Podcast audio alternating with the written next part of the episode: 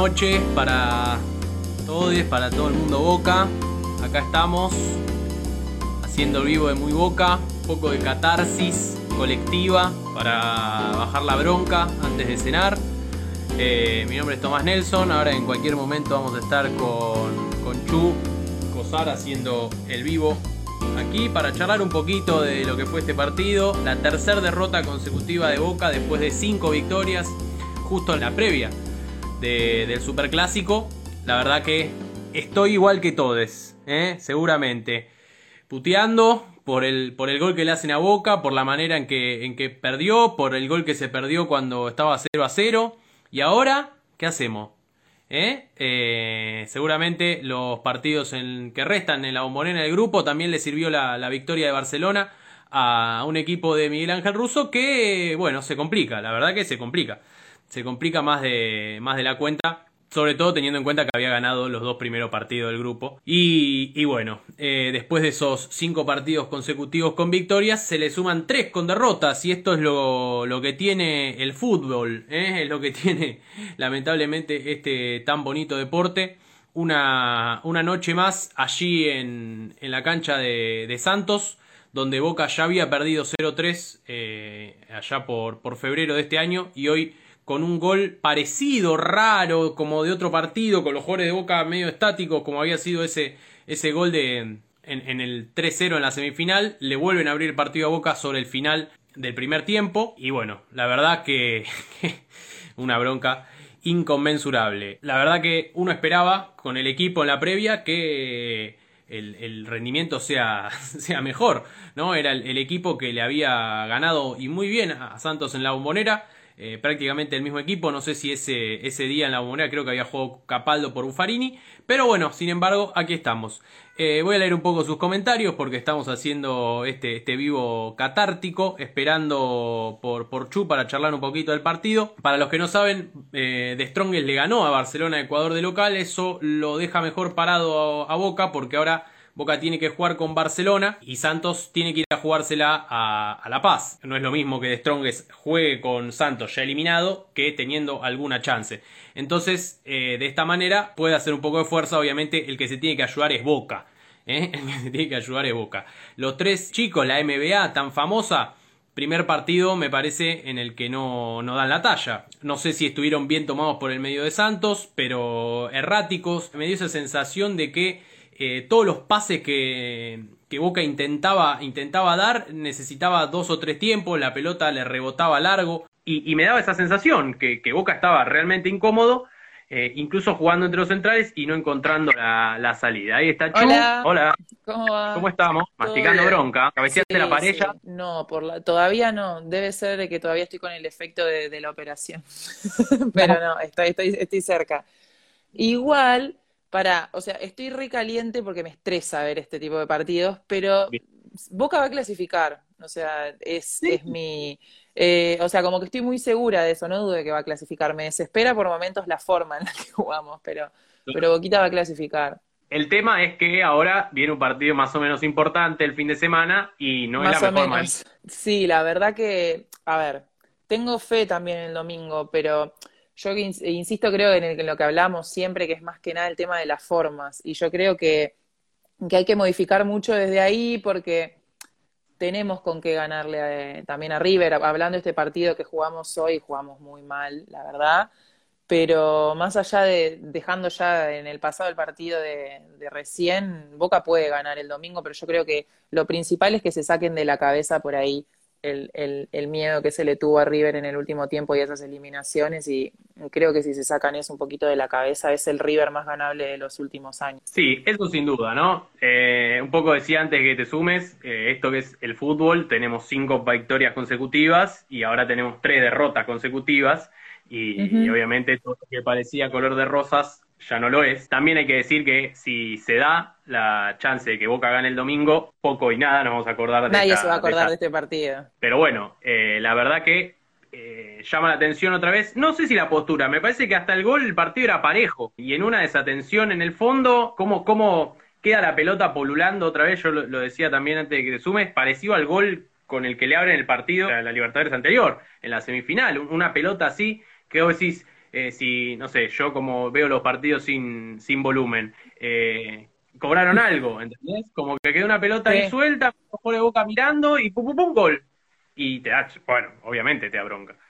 Sí, yo creo que la idea de hoy de Russo no era mala, porque, o sea, sabe que por ahí te pueden tener un poco la pelota los equipos brasileros y era salir de contra con Pavón y con Villa. Pasa que, bueno, hay que, si vos vas a jugar de contra, Carlitos ya no está para eso, o sea, porque Carlitos tiene, si tiene que recorrer muchos metros, eh, no, o sea, físicamente no, no está como antes.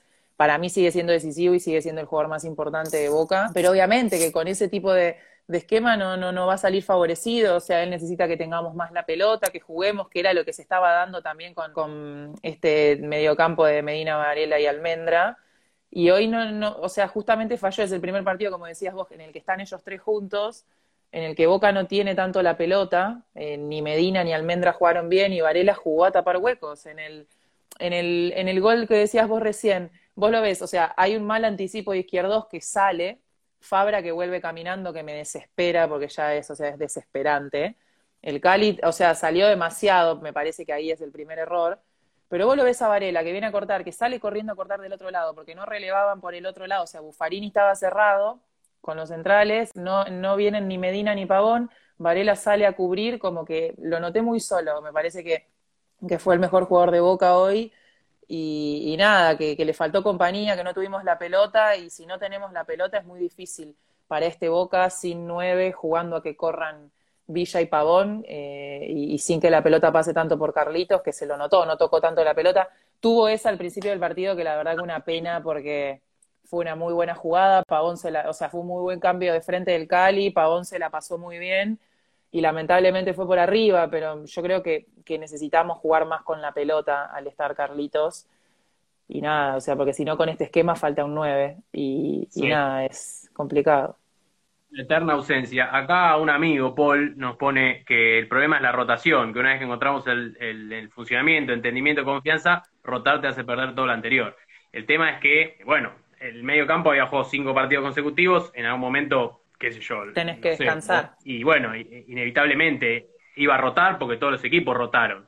Eh, uno esperaba que el equipo de alguna manera eh, sea este, el que jugó hoy, ¿no? Me parece que fue el que mejor lo, había hecho con, con Pavón y, Villa. Eh, en aquel partido 2-0 ante Santos, pero bueno, hoy la verdad que, que, el medio no pesó, como el medio cambió a boca cuando cuando Russo decidió poner a los tres pibes, el funcionamiento de esos, donde empezó esa racha de victorias, cambió o le dio otra cierta frescura, Hoy me parece que, estuvo muy, muy controlado. Y también en un momento el partido medio que, medio que se, que se picó, eh, entró como el árbitro medio que también dejó, dejó pegar, se dieron, dieron de lo lindo, sí. escucharon al técnico de ellos. Eh, en eso fue un partido más de copa y, en, e, y ese desorden obviamente a Boca y a los pibes no le favoreció para nada. No, yo creo que a ver, para mí Miguel, eh, o sea, hizo bien con la rotación. Yo creo que el único momento en, que, en el que no lo entendí fue en el partido en Ecuador, porque más allá de que, a ver, para mí vamos a clasificar, este era el partido más esperable que, que podíamos perder puntos. Y por ahí en Ecuador con un empate estábamos y yo no entendí mucho la rotación en ese partido, más si después iban a descansar. Y los cambios tardíos, tanto en el partido con Barcelona como hoy, los dos, los dos veces fueron los cambios a los 80 cuando se notaba que el equipo necesitaba un cambio de aire en otro momento. Y yo creo que también, como decís, se notó que era un partido de copa porque estuvo picado. Y yo creo que por ahí en esos partidos, más allá de, que, de que pueden jugar bien, mal, mejor, peor, es muy necesario que juegue Capaldo. Yo creo que pobre, cuando lo ponen de cuatro lo limitan mucho porque tiene que jugar pegado a la raya, cuando en realidad Capaldo lo que lo caracteriza es que tiene justamente, es muy dinámico, tiene un ida y vuelta, le, falta serenarse más en lo que es definir, pero te, tiene una llegada que, que, no tiene ninguno hoy en día en el plantel y me parece que en partidos así también, por ahí no lo pones de titular, yo lo hubiese puesto de titular por ahí, pero si no, o sea, como un cambio, porque cuando vas a jugar de visitante a Brasil, Vos tenés, bueno, estaba Varela y se notaba muy solo a Varela por momentos porque Medina y Almendra eh, eh, no, no, no, estaban los dos eh, jugando bien, lamentablemente, y por ahí Capaldo te puede dar otra dinámica. Pero nada, para mí el eterno problema a solucionar de Boca, que, o sea, Boca tiene muchos problemas hace mucho tiempo que por ahí se van tapando por momentos, pero para mí el principal problema es que jugamos sin laterales Y es muy difícil en un fútbol de hoy. Fíjate el gol que hizo Santos, lo hizo el 3 de ellos, o sea, con alta jugada. Y me parece que el principal problema de Boca hace mucho tiempo es eso. Y, y también hay muchos jugadores todo el tiempo cumpliendo funciones que no, que no son las que les corresponden y me parece que hay que hacer un hincapié muy grande ahí para el próximo mercado, más allá de, que podemos clasificar y de que vamos a clasificar para mí, yo confío en eso, creo que hay que apuntar ahí, más allá de, la eterna discusión del 9. Los equipos se arman de atrás para adelante y, creo que ese viene siendo el principal problema. Sí, a ver, igual yendo a, la hora, al presente, a lo que tiene, no sé si Russo va a pegar algún sacudón, ya decir los laterales. A mí Buffarini me parece que jugó un buen partido. Por ahí corrió atrás, sí, eh, en algunas, pero, pero estuvo, sacrificado. En el gol es verdad que viene por su lado. es que en realidad él siempre es sacrificado, nadie le va a recriminar. O sea, lo que se le recrimina a Fabra nunca se lo vamos a recriminar a Buffarini. Pero yo creo que es muy limitado en ataque. O sea, nunca vi un lateral que enganche siempre para tirar centro con su pierna no hábil. O sea, es, es insólito. Ah, eh, pero más allá de eso, sí, eh, las ganas y eso nunca se le van a discutir porque es un jugador que siempre deja todo. Pero nada, creo que estamos muy limitados ahí. O sea, termina jugando en esta Jara, Capaldo, que no es su posición. Eh, no, yo, por, ejemplo, yo, en un momento en el que se rotó contra Patronato, hubiese puesto a, Mancuso, que es el 4 de la reserva. Pero mm, más allá de eso, creo que, que nada, que hay que dar un salto de calidad ahí, porque evidentemente no, no alcanza. Para mí hay que darle mucho lugar a los pibes, pero hay dos o tres lugares en los que hay que reforzarse. Acá también mucho la, gente estaba criticando el tema de los cambios, que otra vez eh, Russo los hace sobre el final del partido. Creo que a diferencia de lo que fue el partido con Barcelona, donde el equipo era suplente y entraron, bueno, entró Tevez, entró Ceballos, no me acuerdo, creo que entró Maroni también. Ah, vos estabas con el equipo titular y tus cambios eran Maroni y Soldano. También Boca no tiene a Zárate, no tiene a Cardona, que, bueno, te, pueden dar un poco otra, otra cosa, ¿no? Adelante. No sé cuánto iba a cambiar el partido si entraba Soldano, que de el, otro día salió la, estadística de los 23, creo, partidos jugó en Boca, hubo 18 eh, que no pateó al arco. 49, 33 no, pateó al arco. Bueno, entonces también siento que en estos partidos, en estos últimos tres partidos, que, bueno, Boca pierde sus últimos tres 1 a 0 con Barcelona, con Patronato y con y hoy con Santos. También eso, ¿no? Boca antes creo que hacía el gol y, siempre pegaba primero y ahora cada, cada golpe es una cuesta arriba que cuesta, vale la redundancia, remontar. Claro, porque además los goles que recibimos son por desatenciones, porque más allá de que puede venir un jugador, no sé, le pega desde 30 metros y te la clava al ángulo, te hacen un gol de tiro libre, decís, bueno, pero los goles que nos vienen haciendo son todos por errores defensivos, por desatenciones, descoordinaciones, hay mucho espacio entre los volantes y los defensores, mismo para retroceder o para hacer presión, siempre hay como mucho espacio entre, los, entre las distintas coberturas, pero más allá de eso, eh, yo creo que, es fundamental que, que, que se mantenga ahora un esquema y una forma de jugar, porque recién decían, viste, que mucha gente está comentando respecto de Cardona, que falta Cardona no, o sea, para mí Mauro Zárate, más allá de que no lo comentan muchos, también es importante en esa rotación, más allá de que no sea titular. Pero yo creo que es vital que se decida con qué esquema se va a jugar, porque eso va a facilitar mucho que se entiendan los roles. Porque si ahora estamos con que si vuelve la línea de tres, o que si jugamos con cuatro, con tres en el medio, o con dos en el medio, o con dos extremos, es también, eh, creo que más allá de que se puede rotar, es, es perjudicial mismo para, para afianzar una forma de juego en esta instancia que no se sepa qué se juega.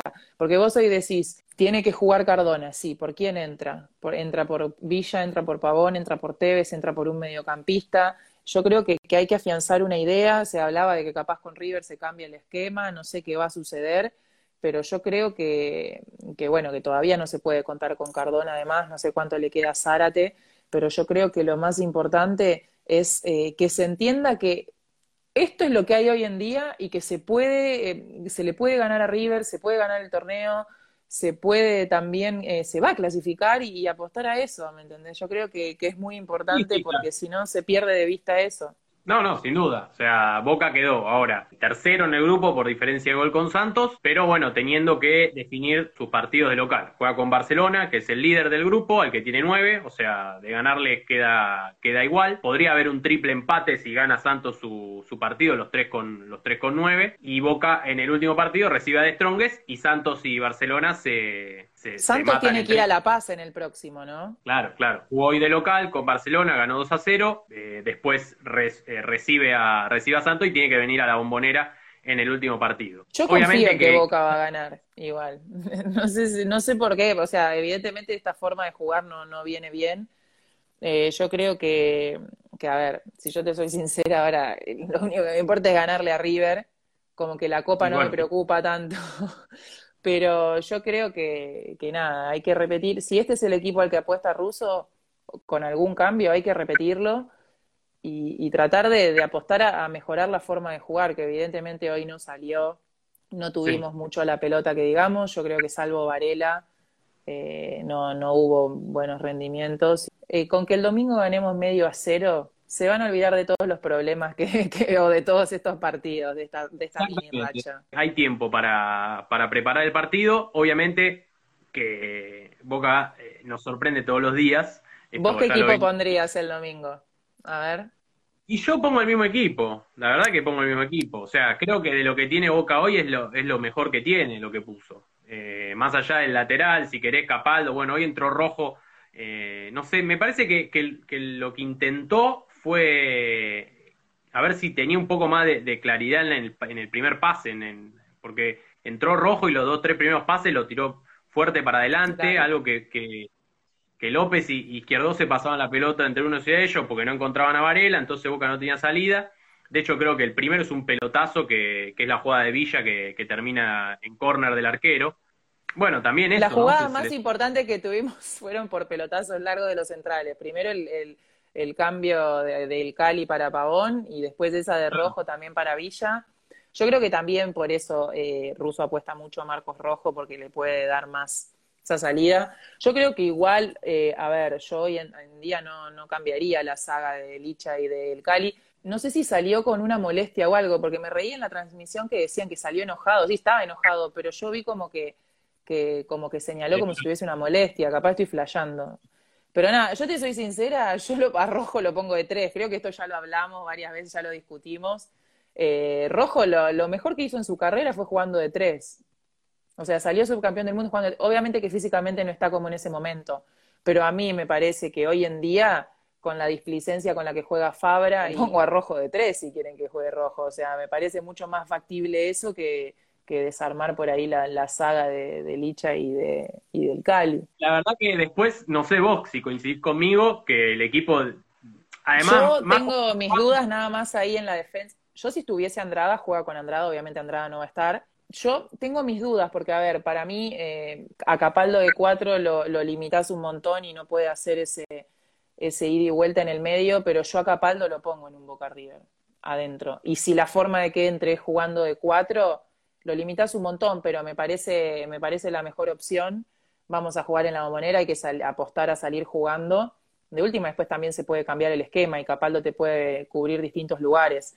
Yo creo que, que uno de los cambios que haría sería el de él. Pues eh, yo Fabra, para mí es un muy buen jugador de fútbol, pero la displicencia que tiene ya me, supera y me pone muy nerviosa. Claro, me pone muy nerviosa, entonces no me parece que, se siga mereciendo ese lugar de titular. Ahí tenés que ver, por eso te decía, si puede, a Rojo no lo van a poner de tres porque no es la idea de Miguel, yo lo pondría de tres, pero bueno, si no, más o Sandes. Pues el mediocampo para mí tienen que volver a jugar los tres pibes y, apostar ahí. Sí, yo nada más tengo esas dudas en, la defensa, pues yo lo pondría a Capaldo también.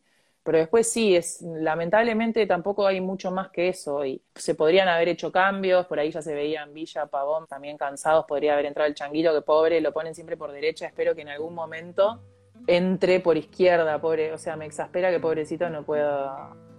Eh, no, juegue nunca por izquierda, que es donde siempre se lo veo haciendo diferencia en inferiores. Aquí vamos, vamos concluyendo, hemos hecho un poco de catarsis, era un poco esta, esta idea. Seguramente mañana subamos este audio a, a Spotify, donde están los, los otros eh, podcasts que hacemos con Chuy y con Juanpi de, de Planeta Boca, que hoy no está aquí. Pero bueno, esperaremos el- lo que suceda el domingo y, y nada, y evaluaremos en función de eso. El lunes vemos cómo estamos. Hay que tener fe, va a estar todo bien. Eh, gracias a todos, eh. saludos ahí a, a Eduardo y Silvana también, que eh, son de la familia y de mi familia, así que les mando un abrazo. Nos escuchamos la próxima, seguramente esto quede guardado. Un beso a todos, gracias por sumarse y por acompañar en la catarsis. Y aguante boca, vamos que el domingo vamos a ganar, ¿eh? Vamos, eh. Con toda la fe.